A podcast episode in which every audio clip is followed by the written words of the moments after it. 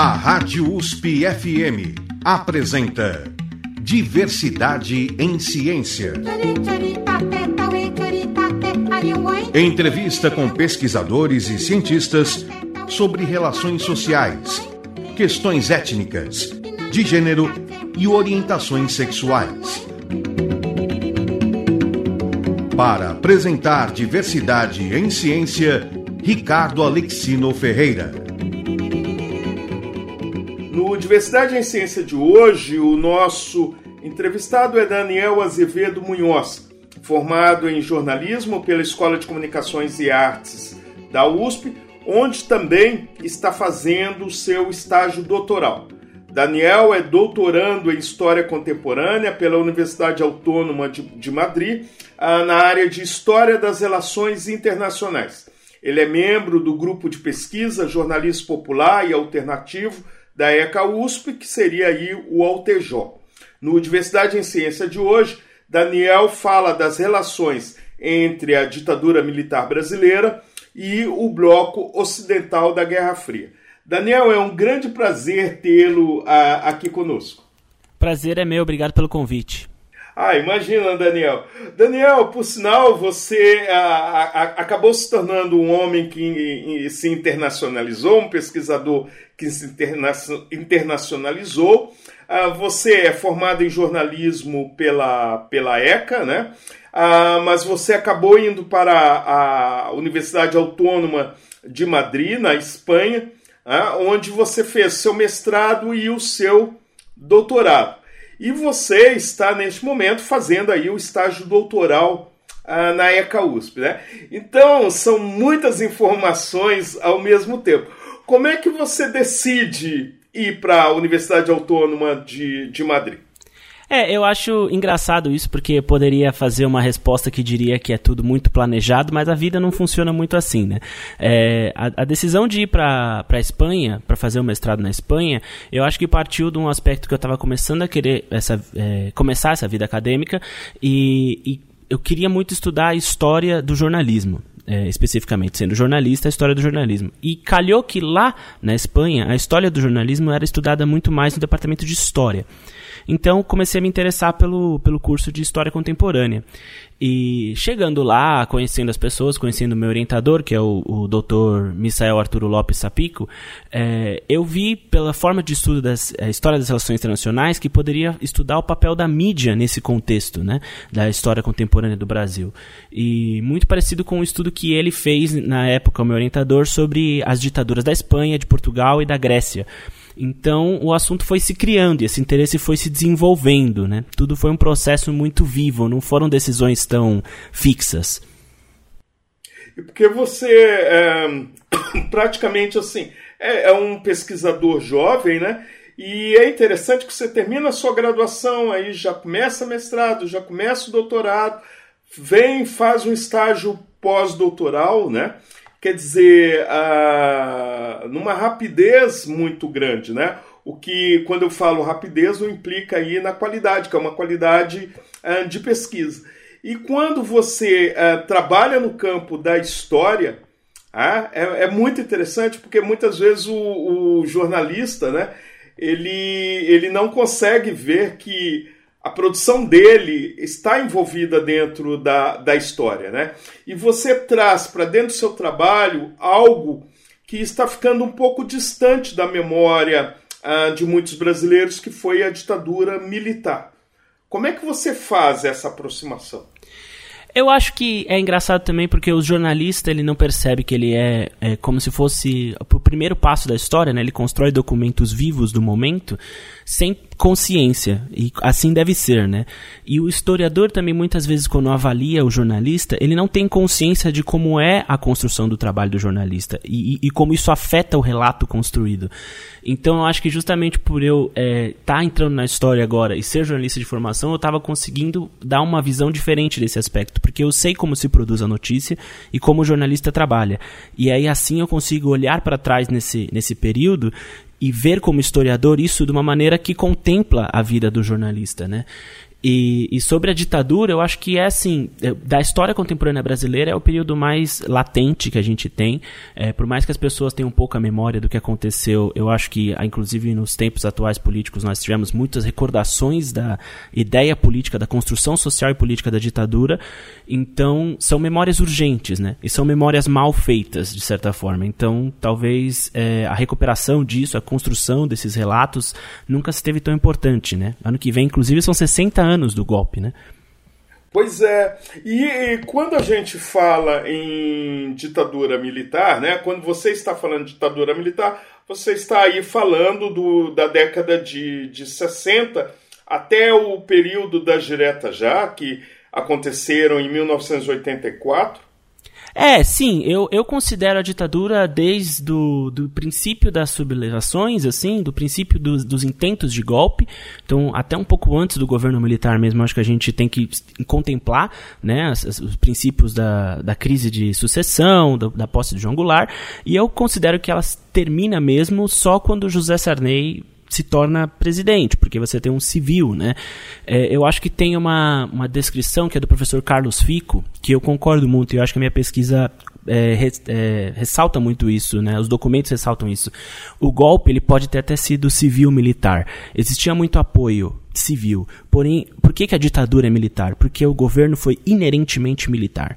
Então eu considero que quando os militares tomaram o poder e não deixaram isso sair, todo esse período deve ser considerado ditadura.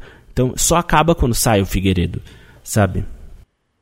E, uh, por exemplo, como você vê uh, pós, uh, pós redemocratização do país, que nós temos aí as eleições diretas, Tancredo Neves, que nem chega a assumir, acaba morrendo, né? E,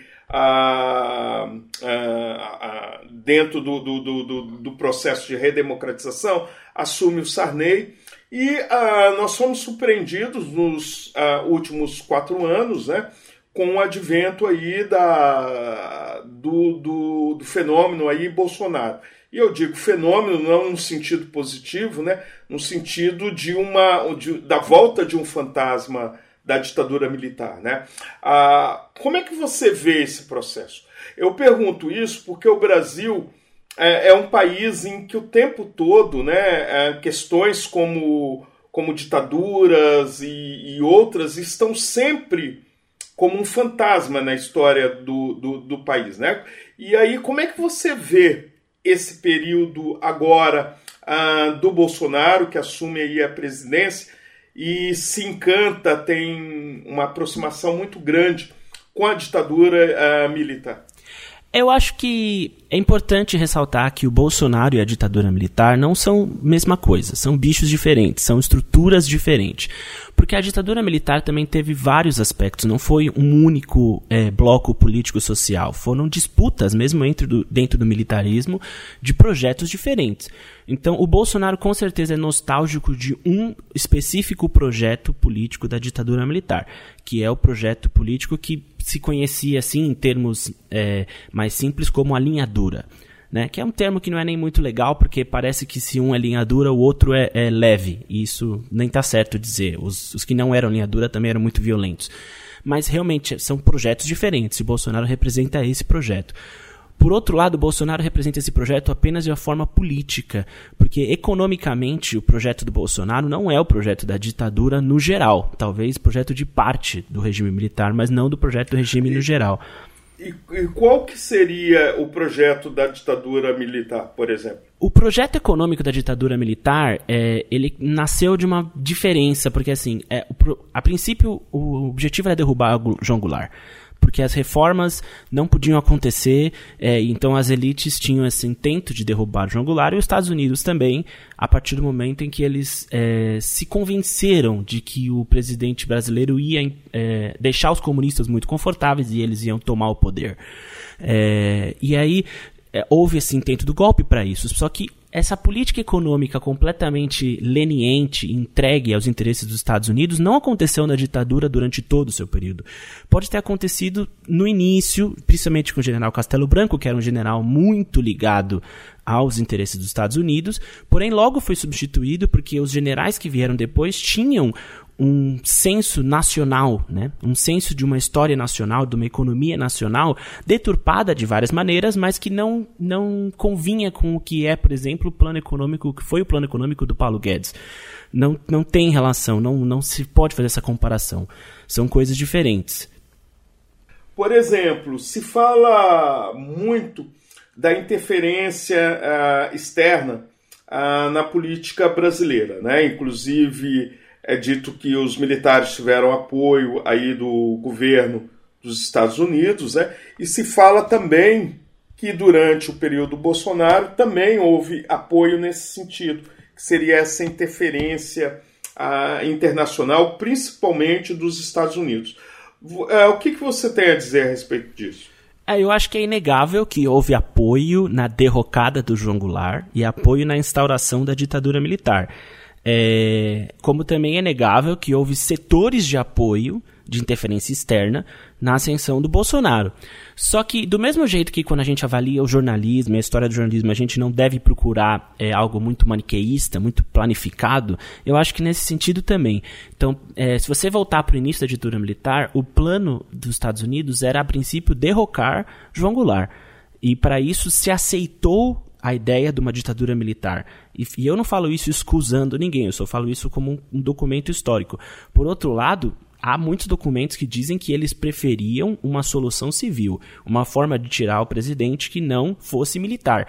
Eles aceitaram a solução militar, mas não era a preferência deles. E em algum momento também, quando o regime começou a mudar suas formas de, de agir, os Estados Unidos também se decidiu colocar contra. Tanto que a verdade é que no final os Estados Unidos queria muito a redemocratização do Brasil nos moldes que ela estava acontecendo. Queria a saída dos militares. Então, do mesmo jeito que ele queria a entrada, ele queria a saída. E eu acho que com o Bolsonaro teve algo semelhante, porém menos oficial, talvez de forças menos oficiais dos Estados Unidos, mas que também se colocou uma entrada e depois se colocou uma saída porque os Estados Unidos influencia na, na, nos dois fatores, né? Então, eu não diria que hoje a influência do bolsonarismo foi tão direta, a influência dos Estados Unidos no bolsonarismo foi tão direta quanto foi na época da ditadura militar. Porém, é, a gente não pode encarar isso como grandes blocos, né? Como grandes movimentos. Apoia-se incondicionalmente. Apoia-se movimentos, né? E movimentos vão mudando e intercambiando. Então acho que isso a, ditadura durou 21 anos, então isso ocorreu muitas mudanças no seu período. E no governo Bolsonaro também houve muitas mudanças, maior alinhamento, menor alinhamento. E você, por exemplo, você faz uma distinção, né, que a, a gestão aí do Bolsonaro, que terminou em o ano passado, né, ah, que ela foi nostálgica em relação a, a, a ditadura, diferente talvez daquilo que os próprios militares pensavam. Mas há, um, há, alguns pontos de convergência, né? Por exemplo, a ditadura militar ela vai ah, colocar muitos elementos patrióticos, né? Ah, como, como sendo elementos ah, importantes, né? Ah, uma ideia de uma educação muito condicionada a uma educação militar essas são as estratégias para as ditaduras? É, elas foram estratégias naquele momento, né? É, eu acho que não dá para dizer que elas são sempre a mesma estratégia, mas isso com certeza é um ponto onde o Bolsonaro se, se usou de um ideário parecido. Então, esse ideário ufanista, esse ideário desse nacionalismo de sim, simbólico, desse, desse militarismo, era uma coisa que a ditadura tinha e que Bolsonaro tentou emanar. Por outro lado, eu diria que Bolsonaro é um herdeiro de Silvio Frota ele queria é, reescrever também a história da ditadura. Ele não respeita a história ditadura que foi escrita por Ernesto ou por é, Golbery e pelo Figueiredo. Ele quer escrever a história da ditadura daqueles que foram derrotados por essas figuras. Então, é óbvio, há pontos de convergência, há pontos em que todos concordam e há pontos também onde se, onde se discorda porque o Bolsonaro ele defendeu, é, assim, do ponto de vista ideológico, aquela parte da ditadura que nunca aceitou o processo de reabertura, que nunca aceitou é, a mudança, nunca aceitou a participação civil e nunca saiu daquele, daquela paranoia da Guerra Fria, né? que ele emana até hoje como uma ferramenta de construção política, essa política do medo. No seu trabalho você cita aí a Guerra Fria, né? que ela corresponde ao, ao, ao, aí às décadas de 60, 70, né? Ah, mas antes da gente falar sobre a Guerra Fria, que você faz esse, esse, esse contraponto né, da ditadura militar até esse período da Guerra Fria. Vamos ouvir um pouco de música? Vamos, vamos. O que, que a gente pode ouvir agora? Eu acho que a gente pode ouvir Construção, do Chico Buarque. Construção. E por quê? Construção é uma música que as pessoas não relacionam tanto ao que ela queria dizer, e o, o, Chico escreveu essa música como um contraponto à ideia do milagre da ditadura. Com, perguntando como milagre para quem? Para quem ganhava dinheiro ou para o trabalhador que morreu na contramão no tráfico? Perfeito. Então vamos ouvir aí a construção do Chico Buarque na voz dele mesmo, né? Sim, sim. Perfeito. Amor daquela vez como se fosse a última. Beijou sua mulher como se fosse a última. E cada filho seu como se fosse o único. E atravessou a rua com seu passo tímido. Subiu a construção como se fosse máquina. Ergueu no patamar quatro paredes sólidas. Tijolo com tijolo num desenho mágico. Seus olhos embotados de cimento e lágrima. Sentou pra descansar como se fosse sábado.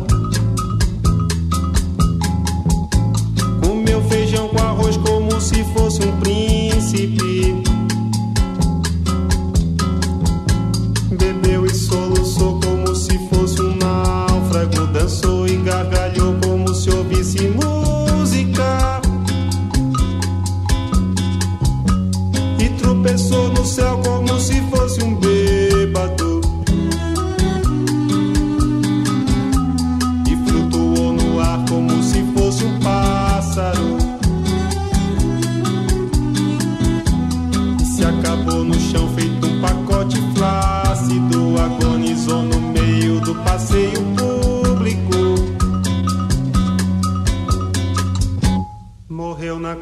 Contramão, atrapalhando o tráfego.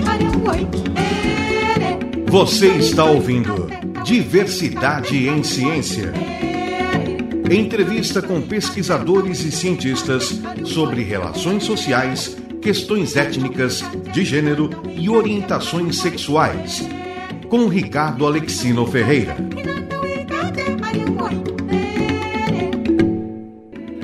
Você está sintonizado na Rádio USP no programa Diversidade em Ciência, que tem como entrevistado Daniel Azevedo Munhoz, formado em jornalismo pela Escola de Comunicações e Artes da USP, onde também está fazendo seu estágio doutoral. Daniel é doutorando em História Contemporânea pela Universidade Autônoma de Madrid, na área de História das Relações Internacionais. Ele é membro do grupo de pesquisa Altejó, que é jornalismo popular e alternativo da ECA USP. No Diversidade em Ciência de hoje, Daniel Munhoz está falando sobre as relações entre a ditadura militar brasileira e o bloco ocidental da Guerra Fria. Pois é, Daniel, no bloco anterior, ah, nós aí ouvimos a música, o bloco ah, ah, ele se encerra com a música Construção, do Chico Buarque, e antes da música eu pedi que você falasse também sobre a, a Guerra Fria, né, que foi muito presente aí nos anos 60, 70, como ela se deu e como você faz esse link entre a Guerra Fria e a ditadura militar. É, a Guerra Fria é o ambiente, né, daquela época, né? Não, não tem como falar sobre a ditadura militar ou sobre nenhum movimento é, político do, da segunda metade do século XX sem contemplar o ambiente da Guerra Fria, né? Porque as pautas geopolíticas estavam todas pautadas nessa competição entre os Estados Unidos e a União Soviética. E a, a, Guerra Fria no Brasil, a influência dela é, se vem ao fato de que João Goulart ele queria recuperar um ideário varguista, que também é um ideário peronista, que é o, ideário da terceira via, né? da, de que não somos nem americanos nem comunistas, somos independentes. Só que, aos olhos dos Estados Unidos naquela época, é, a possibilidade de, uma não, de um não alinhamento de um país tão relevante como o Brasil era um perigo, né? Então, essa relação internacional dos Estados Unidos com toda a América Latina era pautada nessa nesse freio às influências soviéticas e principalmente as influências cubanas depois da Revolução Cubana. É, e o Brasil era o, o cerne, o Brasil era o mais importante, porque o Brasil se dizia que para onde o Brasil ia, o continente iria também. Então, essa mera possibilidade de um não alinhamento e esse flerte do João Goulart em permitir os dois lados, onde assim nunca se, nunca se falou de um alinhamento com a União Soviética, se falava de, um, de uma permissão de negócios, de, de conversar com os dois lados. É, mas esse mero flerte com essa ideia era um risco para os interesses militares e, e, geopolíticos dos Estados Unidos naquele momento. Né? Nós temos, por exemplo, uma teoria, a teoria hegemônica, né, que ela foi bastante importante no entendimento dessas ditaduras na América Latina, e ela fala muito do imperialismo cultural, a, a hegemonia que os Estados Unidos colocavam nesse sentido. Né? E uma das questões que a teoria, a, a teoria hegemônica coloca é que antes mesmo dos Estados Unidos, é, é, da ênfase nos Estados Unidos, né, a invadir qualquer outro país, ele invadia pelo aspecto cultural, né, principalmente utilizando cinema, música, modo de vida.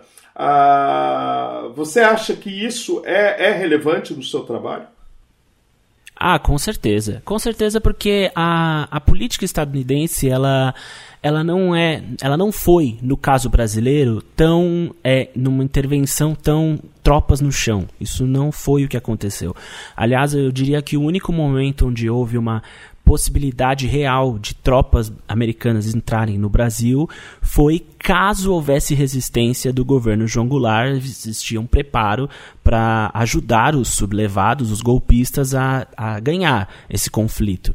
Mas a política dos Estados Unidos no Brasil e a política dos Estados Unidos externa do Kennedy, que era, que era vigente naquela época, que é a Aliança para o Progresso, era uma política é, de incentivos econômicos, de incentivos culturais, era uma política que visava, tinha um ideário que era assim: se você ajudar os povos do Sul a se desenvolverem, eles não vão estar é, sujeitos à ideologia comunista. Esse era o ideal dessa política, que no final acabou sendo uma política de dinheiro. Era a única coisa que eles faziam era financiar coisas e garantir que esse financiamento levava o nome da política americana para que melhorasse a visão do povo brasileiro em relação aos norte-americanos.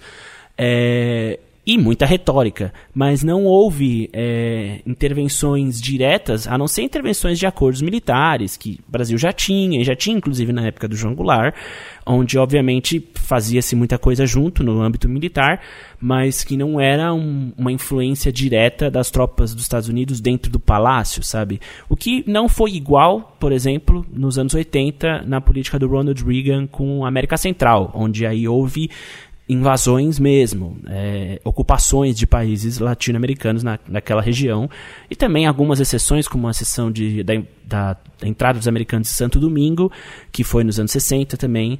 É, mas o Brasil era diferente, né? não, não se contemplava fazer coisas assim no Brasil. A política americana evita, evitava naquele momento uma intervenção direta. A intervenção era muito mais subjetiva. E a gente percebe também que não existe uma linearidade né, nas coisas. Né?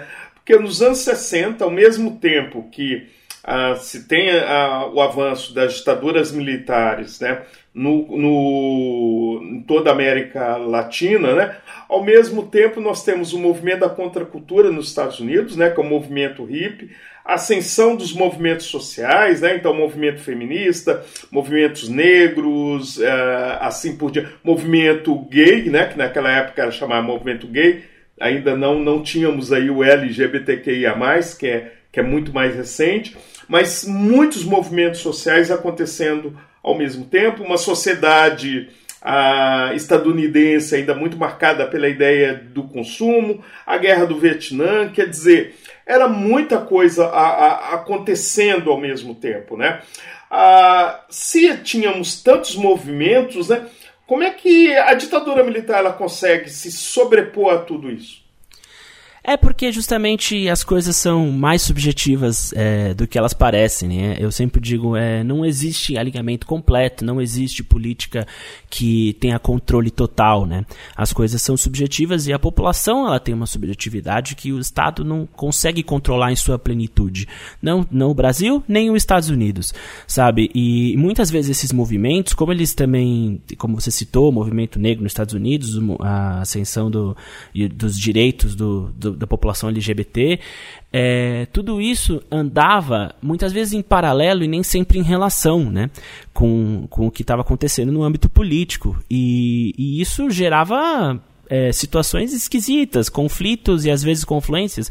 Um exemplo que eu sempre dou também, que eu acho interessantíssimo, é que quando Jimmy Carter falou para Ernesto Geisel é, que o Brasil torturava pessoas e não podia, não tinha direitos humanos, Ernesto Geisel respondeu que quem era o Jimmy Carter para falar se no país dele existiam leis do Jim Crow que ainda estavam é, acontecendo e querendo emanar como se o Brasil fosse uma democracia racial, que sabemos que não é, mas que naquele momento foi uma arma política da ditadura até contra o, a intervenção dos Estados Unidos que eles acharam ruim naquele momento. Então, essas coisas não, não são tão maniqueístas, né? Elas têm relações um pouco mais subjetivas sempre, o que eu acho muito interessante. No caso, você cita as questões étnicas, né? Também nos Estados Unidos, né? a luta pelos direitos civis acontecendo nesse, nesse período. E quando você estuda a ditadura militar brasileira e faz a conexão com a Guerra Fria, você traz para dentro do seu trabalho também a questão das diversidades, principalmente a questão étnico-racial, a questão de gênero, né, que envolveria aí o, o movimento uh, feminista. Você traz isso também para dentro da sua análise dentro desse período? Sempre que as fontes permitiram, sim. É, há algumas questões que eu não consegui tratar muito porque não houve fontes primárias dentro das fontes que eu consegui acessar que tratavam dela. Então, por exemplo, a questão sobre como eram os movimentos étnicos, os movimentos direitos dos povos negros no Brasil, é um movimento difícil de estudar com as fontes que eu tenho porque não aparecia muito no jornal sabe? Se você está usando os jornais como fonte histórica, ou, os documentos diplomáticos que eu uso também, não são coisas que aparecem muito. Então, é claro, nós temos que falar sobre isso, falar sobre por que essas coisas não aparecem, mas também não aparecem, então a nossa análise fica reduzida por não ter acesso a todos esses documentos. Por outro lado, por exemplo, a questão de gênero, uma questão que a partir do, da segunda metade do, dos anos 70 foi crescendo muito na, nas discussões políticas é, da relação entre os Estados Unidos e o Brasil, porque os jornais estadunidenses faziam muita questão de falar sobre a questão de gênero, o papel de gênero no Brasil. Então isso ganhou uma importância por causa dessas fontes, né? Então aí a gente vê também como que é, o discurso pauta ou é pautado por, né? Como algumas coisas são mostradas, algumas coisas são escondidas e a gente faz análise a partir disso, né? A partir do que as fontes mostram a metodologia que você utiliza, né? Então você ah, fala em fontes, né? O uso de fontes ah, de jornais como documento, né? Como documentos históricos e mesmo as fontes aí oficiais ah, da, das relações diplomáticas, né? Como é que você trabalhou tudo isso? É, eu usei uma metodologia que eu tentei fazer um recorte muito amplo com as fontes que eu utilizei. Então, eu comecei com o trabalho das fontes de jornais históricos. Ah, o meu mestrado é todo sobre jornais históricos, né? É, e aí no doutorado eu acrescentei essas fontes diplomáticas e outras fontes de documentos, é, é, documentos internos dos governos e essas coisas assim. É, e basicamente a minha metodologia é: eu quero contar o relato através do que esses documentos podem e fazer uma comparação entre esses documentos e os relatos que foram construídos pelos historiadores ao longo do tempo. Então nós temos diferentes tipos de relatos de historiadores, e não só de historiadores, em cientistas sociais em geral, é, os que foram feitos no calor do momento, que são aqueles que lançaram já nos anos 60, 70, e os que foram feitos depois, são já depois da redemocratização, dos anos 2000, tanto no Brasil quanto nos Estados Unidos, lançou-se muitos trabalhos sobre isso. Então você faz uma comparação, né? Eu faço comparações entre esses relatos já construídos com o que os, as fontes primárias que eu estou estudando mostram. Eu acredito que eu tenho algumas fontes primárias que eu é, incluo na minha tese que não foram exploradas por outros historiadores. Então é importante, assim, é, é um trabalho é muito jornalístico, de certa forma, também, né? De trazer. Temos essas fontes que não foram faladas ainda e vamos ver se elas corroboram ou vão contra o relato tal e o relato e o outro relato, especialmente quando você tem muitas obras na historiografia brasileira e norte-americana sobre a ditadura que são muito baseadas em entrevistas, em documentos pessoais, especialmente dos militares, né? Eram as fontes mais acessíveis, é, de certa forma. Também temos muitos é, baseados documentos da resistência, né? Mas dos militares é a grande maioria. Então, você bater isso com outras fontes históricas, eu acho que é aí que tem o grande ponto de análise. É aí onde a gente constrói é, um relato mais completo né, do período. Por exemplo, um dos paradoxos também, né? A, nós tínhamos em relação principalmente à Igreja Católica, né? Nós tínhamos aí a TFP, que foi um braço importante dentro do processo da ditadura, e ao mesmo tempo as, a, as é, o, o, sistema eclesial de base, né, que era, era voltado uma parte da esquerda uh, da Igreja Católica. Você chega a observar esse movimento também, por exemplo, as, uh, uh, essas, esses locais né, eclesiais de base, que tem um outro nome mais completo, completo que eu não estou lembrando, trazia muito a questão da reforma agrária, ah, questões que ah, para os militares eram questões comunistas. Né? Ah, você chega a perceber isso também no seu, nos documentos que você analisa? Sim, e eu diria que o caso da, da igreja, principalmente da igreja católica, é o caso que fica mais é, é, óbvio na visão dos documentos de como uma coisa que mudou, né? Porque você começa com a a grande maioria dos setores católicos no Brasil apoiando a caída do João Goulart, e você logo depois começa com esse crescimento dessas comunidades eclesiásticas de base. É, comunidades é, eclesiais de base, obrigado. É, você começa com é, a base dos problemas né, de relação internacional da ditadura começa a partir desses movimentos. Você vê as primeiras notícias de tortura que chegaram nos Estados Unidos chegaram a partir de padres, padres americanos que tinham sido torturados. Né? Você tem as principais notícias de, sobre desaparecimentos, é, o que levou aos jornais estadunidenses a começar a falar sobre isso foram denúncias que partiam primeiro da igreja, porque a igreja começou a fazer uma ponte entre os que estavam. É, escondidos do Partido Comunista, os perseguidos, e a mídia que não falava com essas pessoas. Então, se não fosse o papel da igreja, muitas coisas não, não teriam acontecido como aconteceram. Muitas notícias não teriam acontecido. Por outro lado, foi um movimento que apoiou no início, né? Então, os documentos mostram isso claramente. É, e também mostra a diferença entre a igreja católica e os grupos protestantes nesse momento, porque os grupos protestantes também apoiaram o início, apoiaram o golpe no início, mas não tiveram esse papel de resistência depois, pelo menos não da mesma forma, não documentado da mesma forma, sabe? Vamos ouvir um pouco de música. O que, você nos sugere agora? É, eu acho que dá pra gente escutar. Vamos escutar aquele abraço do Gilberto Gil.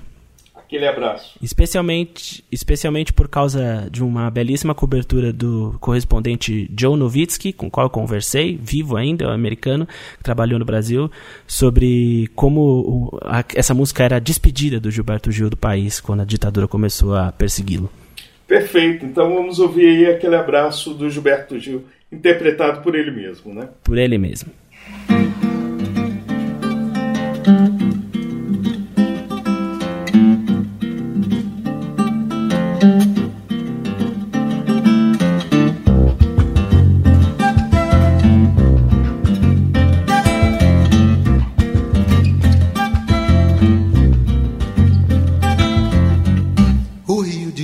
Continua lindo.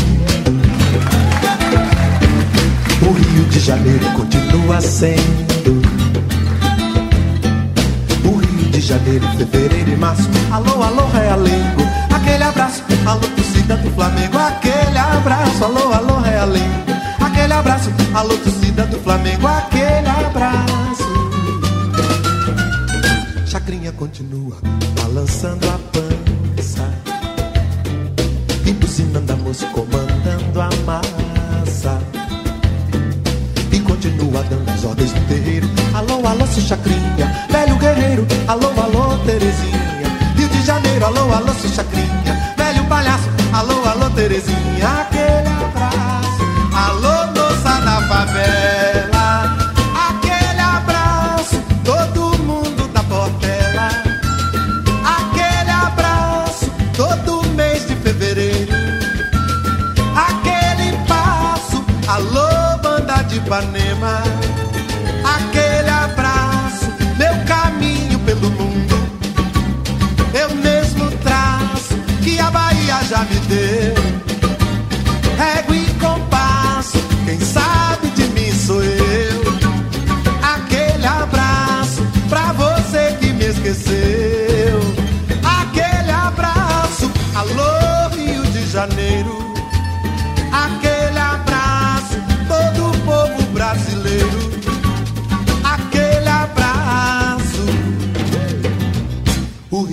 Janeiro continua lindo.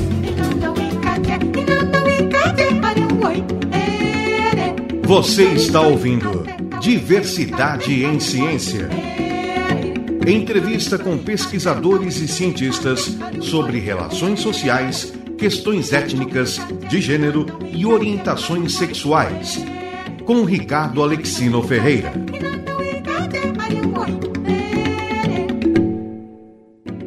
Você está sintonizado na Rádio USP no programa Diversidade em Ciência, que tem como entrevistado Daniel Azevedo Munhoz, formado em jornalismo pela Escola de Comunicações e Artes da USP, onde também está fazendo seu estágio doutoral. Daniel é doutorando em História Contemporânea pela Universidade Autônoma de Madrid, na área de História das Relações Internacionais.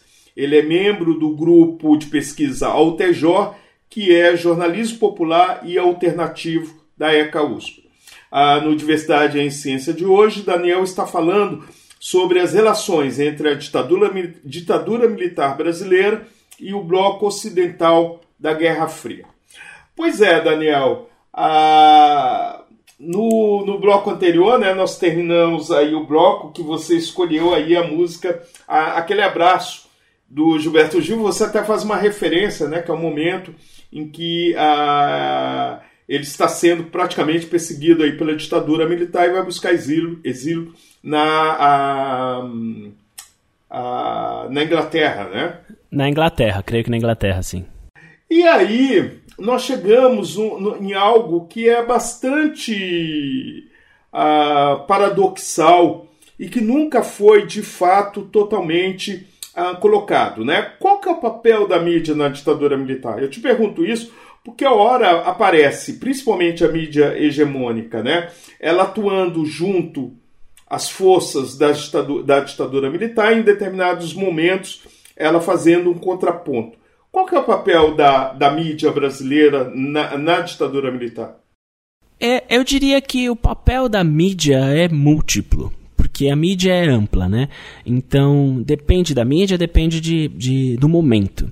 Então, a grande mídia tem um papel específico, alguns jornais apoiaram mais o, o, regime e a sua instalação, mas isso também não é dizer que todos os jornalistas que trabalhavam lá apoiavam. Então, muitas vezes acontece essa situação onde a linha editorial do jornal, os donos do jornal apoiam e os repórteres criticam, né? E, e você também tem que cogitar que cada jornal tinha uma estrutura, tinha um público, né? Então, se nós falarmos do que era o Estado, a Folha, o Globo é uma coisa, se nós falarmos do que era o Correio da Manhã, por exemplo, que era um jornal também de elite, mas de uma elite mais considerada ilustrada, era completamente diferente, que também apoiou no início e depois foi praticamente fechado pelo regime e a mídia internacional a mesma coisa, porque eu diria que assim, a, o jornalista ele faz o recorte do momento, né?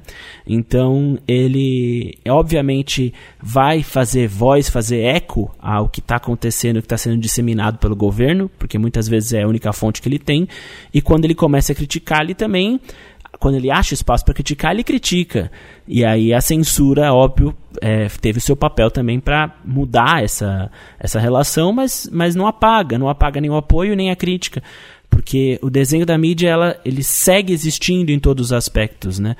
Porque é o retrato daquele momento, são os jornais que dão, né?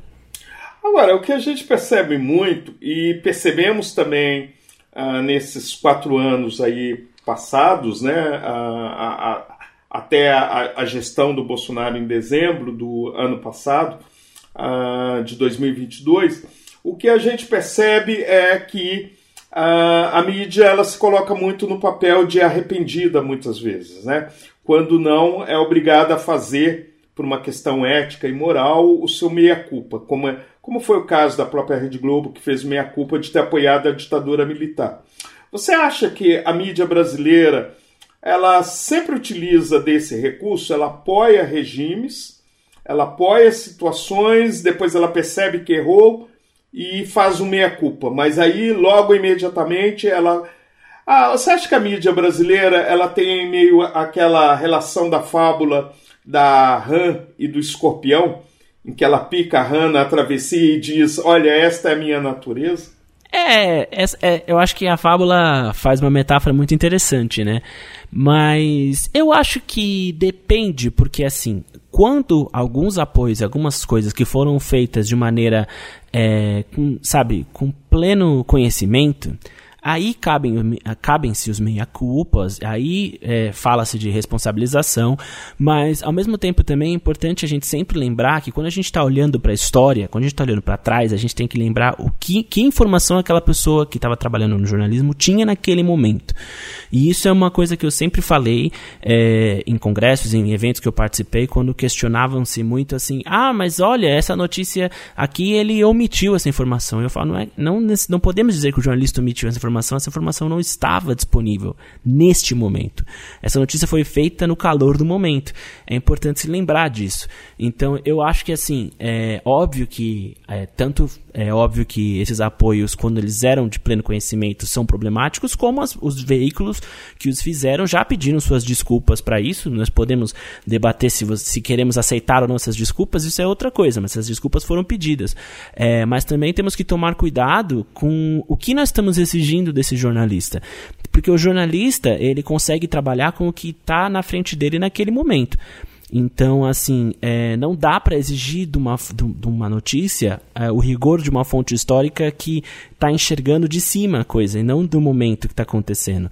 E muitas vezes, é, algumas omissões, algumas coisas são é, parte da vivência, são parte obrigatória. Tem uma, tem uma história que eu nunca me esqueço que o, o correspondente John Novinsky contou para mim em entrevista que eu fiz com ele, que ele falou que um dia ele foi encontrar os amigos para jantar na, na Veja e ele viu a censura acontecendo na revista e ele escreveu. Eu vi essa notícia no New York Times que ele escreveu sobre essa censura. O que ele me contou é que depois disso o editor da Veja nunca mais falou com ele que ficou com ódio, disse: Você arriscou a minha vida fazendo isso sem meu consentimento, porque eles podem vir me perseguir, não perseguir você. E é justo dizer que depois disso ele não fez essas notícias parecidas de novo. Ele provavelmente viu outras censuras acontecendo e nunca mais falou sobre elas. Então, assim, ele, o que ele fez de errado aí?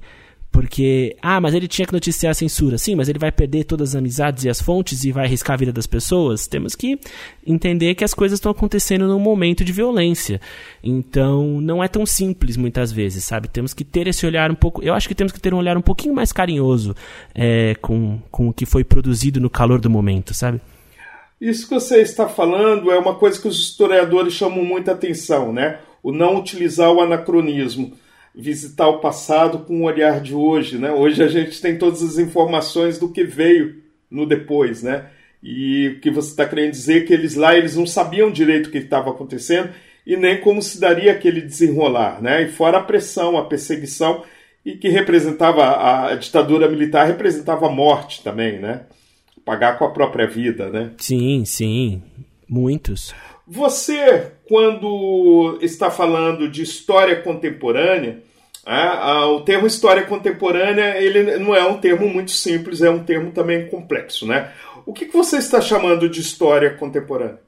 Eu acho que história contemporânea é a história do ontem, né? De certa forma, é, de uma maneira mais simples, porque é, a história ela trabalha com um tempo de distância, né? Os documentos é, que já tem um tempo de distância que a gente consegue é, saber o que o, o desfecho do que aconteceu para estudar o que, o que aconteceu de fato. E a questão da história contemporânea é que muitas vezes as coisas que nós estudamos não têm desfechos tão claros. Elas não, não, não acabaram tanto assim. Que, por exemplo, podemos dizer a ditadura militar acabou, a Guerra Fria acabou. Mais ou menos. Acabou, mas as, as consequências e as influências desses períodos ainda são muito latentes, porque é ontem, do ponto de vista histórico. Então a história contemporânea ela tem essa peculiaridade, que eu acho que também acaba sem querer ou querendo, aproximando ela do que é o jornalismo, né? Porque o jornalismo também fala das coisas enquanto elas estão acontecendo. É, de uma maneira muito mais é, latente do que a história, mas algo semelhante. Então, esses períodos, eles, eles exigem um pouco mais de trato, um pouco mais de cuidado com, com alguma coisa no trabalho, sabe? Porque às vezes estamos fazendo história de gente que inclusive está viva, sabe? É, é, diferente. Eu acho que exige um, um trato diferente. Vamos ouvir um pouco de música. O que, que você nos sugere agora? É, eu acho que eu sugiro, já que nós falamos da, da Guerra Fria, nós falamos da, da mídia, é uma música interpretada pelo Caetano Veloso, nessa versão que eu mandei, que é do Henrique Santos, é um tango argentino muito conhecido pelo, pela voz do Carlos Gardel, que chama Cambalache. Fala sobre o século XX e suas loucuras. Perfeito, então vamos ouvir aí o Cambalacho, Cambalacho, né? Cambalache. E, Cambalache. E é um tango do Henrique Santos, interpretado pelo Caetano. Sim, sim, interpretado pelo Caetano Veloso, com algumas alterações, inclusive, feitas pelo Caetano Veloso, são muito interessantes. Perfeito. Que el mundo fue y será una porquería, ya lo sé. En el 510 y en el 2000 también, que siempre ha habido chorros, maquiavelos, estafados, contentos y amargados, valores y dobles, pero que el siglo XX es un despliegue de maldad insolente, ya no hay quien lo niegue. Vivimos revolcados en un merengue y en el mismo lodo, todos manoseados. Hoy resulta que es lo mismo ser derecho que traidor. Ignorante, sabio, chorro, pretencioso, estafador. Todo es igual, nada es mejor. Lo mismo un burro que un gran profesor no hay emplazado ni escalafón. Los inmorales nos han igualado si uno vive en la impostura y otro afana en su ambición. Da lo mismo que sea cura, colchonero, red de bastos, cara duro polizón. Qué falta de respeto, qué atropello a la razón. Cualquiera es un señor, cualquiera es un ladrón, mezclaos con Toscanini, Ringo Starr y Napoleón, Don Bosco y La Miñón, John Lennon y San Martín, igual que en la vidriera irrespetuosa de los cambalaches se ha mezclado la vida y herida por un sable sin remanche, ves llorar la Biblia junto a un calefón. Siglo XX, cambalache problemático e febril. Nós estamos na rádio uh, USP, no Universidade de Ciência, hoje entrevistando Daniel Munhoz, uh, que está nos falando sobre a, a ditadura militar e a, a Guerra Fria. Né? Uh, Daniel, voltando ainda sobre a, a Guerra Fria, a Guerra Fria ela acaba envolvendo aí uma bipolarização né, na, do mundo né, entre países uh, comunistas e países capitalistas. Né? Uh, o primeiro, países comunistas aí tendo à frente a antiga União Soviética e uh, os países capitalistas tendo à frente o, e aliados né, aos Estados Unidos. Né? E como é que se deu esse processo? Porque é um, é um momento também que a questão político-econômica é muito forte, né? Sim, é, e assim, a historiografia diz que a, a, criação desse processo ela, ela, é, a, é, ela vem da tumba da Segunda Guerra Mundial, né? Com a queda do, do nazismo, a queda do, do projeto fascista, é, sobrou-se dois projetos que naquele momento eram aliados né, na, de, na derrocada do, do nazismo, do, do fascismo no mundo, mas que eram antagônicos em natureza, principalmente pelo seu aspecto da organização econômica, né, que é entre o sistema liberal capitalista e o sistema é, socialista comunista. Então, ela se surgiu é, de uma de uma inevitabilidade, inevitabilidade é, de que esses grupos não poderiam conviver como aliados. Uma vez que o inimigo acabou, cada um tinha um projeto antagônico. E necessariamente os Estados Unidos e a União Soviética já sabiam que exatamente ao fim da guerra eles estariam em disputa. E essa disputa foi através de uma, de uma ideia assim de vamos ver qual ideologia se prova mais apta. É, e a Guerra Fria foi muito, de muitas formas isso, só que não é só sobre que ideologia era melhor, era sobre que ideologia teve mais poderio militar para se implantar. Afinal, é, não, não é só que país escolhe ser socialista, que país escolhe ser capitalista, é em que influência você está, em que região do planeta você está e quem é que está disposto a descer com tropas para perto de você. E e para exercer essa hegemonia. E foi isso que aconteceu durante todo o período, enquanto a União Soviética foi um ator é, antagônico e relevante aos Estados Unidos. Você, por exemplo, ah, está fazendo seu doutorado na Universidade né, Autônoma de Madrid. Lembrando que a Espanha também, também teve o seu ditador, né? Ah, e momentos muito difíceis, né? Ah, no, no, afrontamento à, à, à, democracia. Né? Como é que os espanhóis veem? Eles veem ah, aderências entre as ditaduras militares na, na América ah, Latina e aquilo que eles viveram. São momentos históricos diferentes, sem dúvida, né? mas eles veem algum tipo de aderência? Eu acho que sim, e o principal, a principal aderência entre o que viveu, é, eu diria que as três ditaduras é, que sobreviveram no Mediterrâneo, que foi Portugal, Espanha e Grécia, e o que aconteceu na América Latina foi justamente os Estados Unidos, ironicamente, porque esses regimes eram completamente diferentes, né? Você pensa que o regime de Francisco Franco era um regime fascista, autenticamente fascista, desavergonhadamente fascista. A ditadura militar, ela se dizia antifascista, ela se dizia democrática, ela tinha, pelo menos na retórica, muitas diferenças desses regimes, mas em que ponto isso se encontra? Isso são estudos que eu fiz muito junto do meu orientador que estuda é, essa parte europeia. É, esse se encontra na parte de como os Estados Unidos se relacionavam com regimes ditatoriais em nome dos interesses da Guerra Fria. Porque, de fato, é, os Estados Unidos tinham consciência de que as ditaduras na América Latina eram ditaduras e suas violências, como também tinham consciência de que o regime franquista, o regime salazarista, eram ditaduras violentas.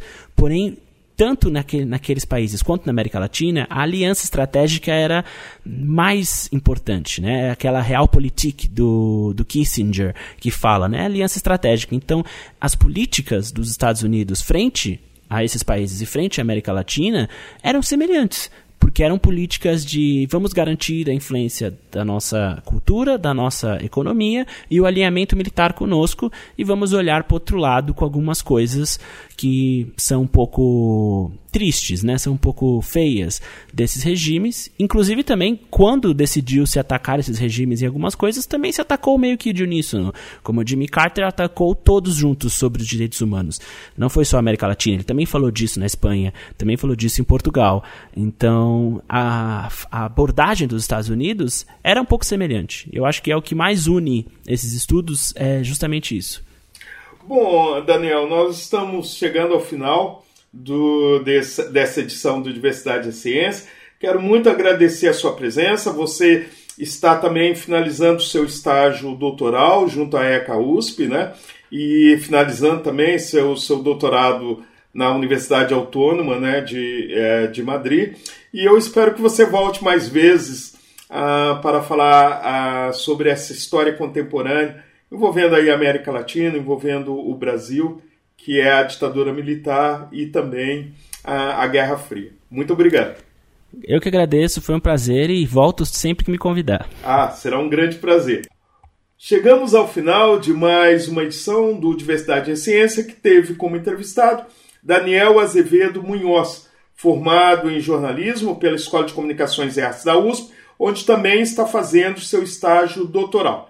Daniel é doutorando em História Contemporânea pela Universidade Autônoma de Madrid, na área de História das Relações Internacionais. Ele é membro do grupo de pesquisa Altejó, que é jornalismo popular e alternativo da ECA USP.